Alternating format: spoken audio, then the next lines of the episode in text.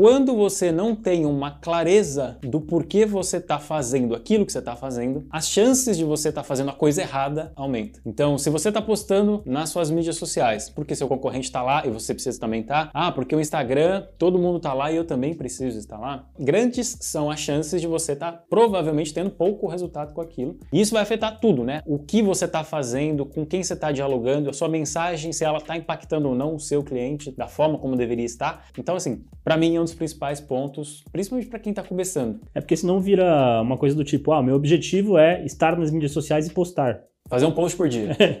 esse é vira o objetivo. E não é esse o seu objetivo, né? Você quer chegar a um lugar, seja para construir um relacionamento, para ajudar o seu cliente a evoluir na jornada de compra dele, ou aumentar o nível de consciência a respeito da dor dele ou do problema que ele enfrenta e que você pode resolver.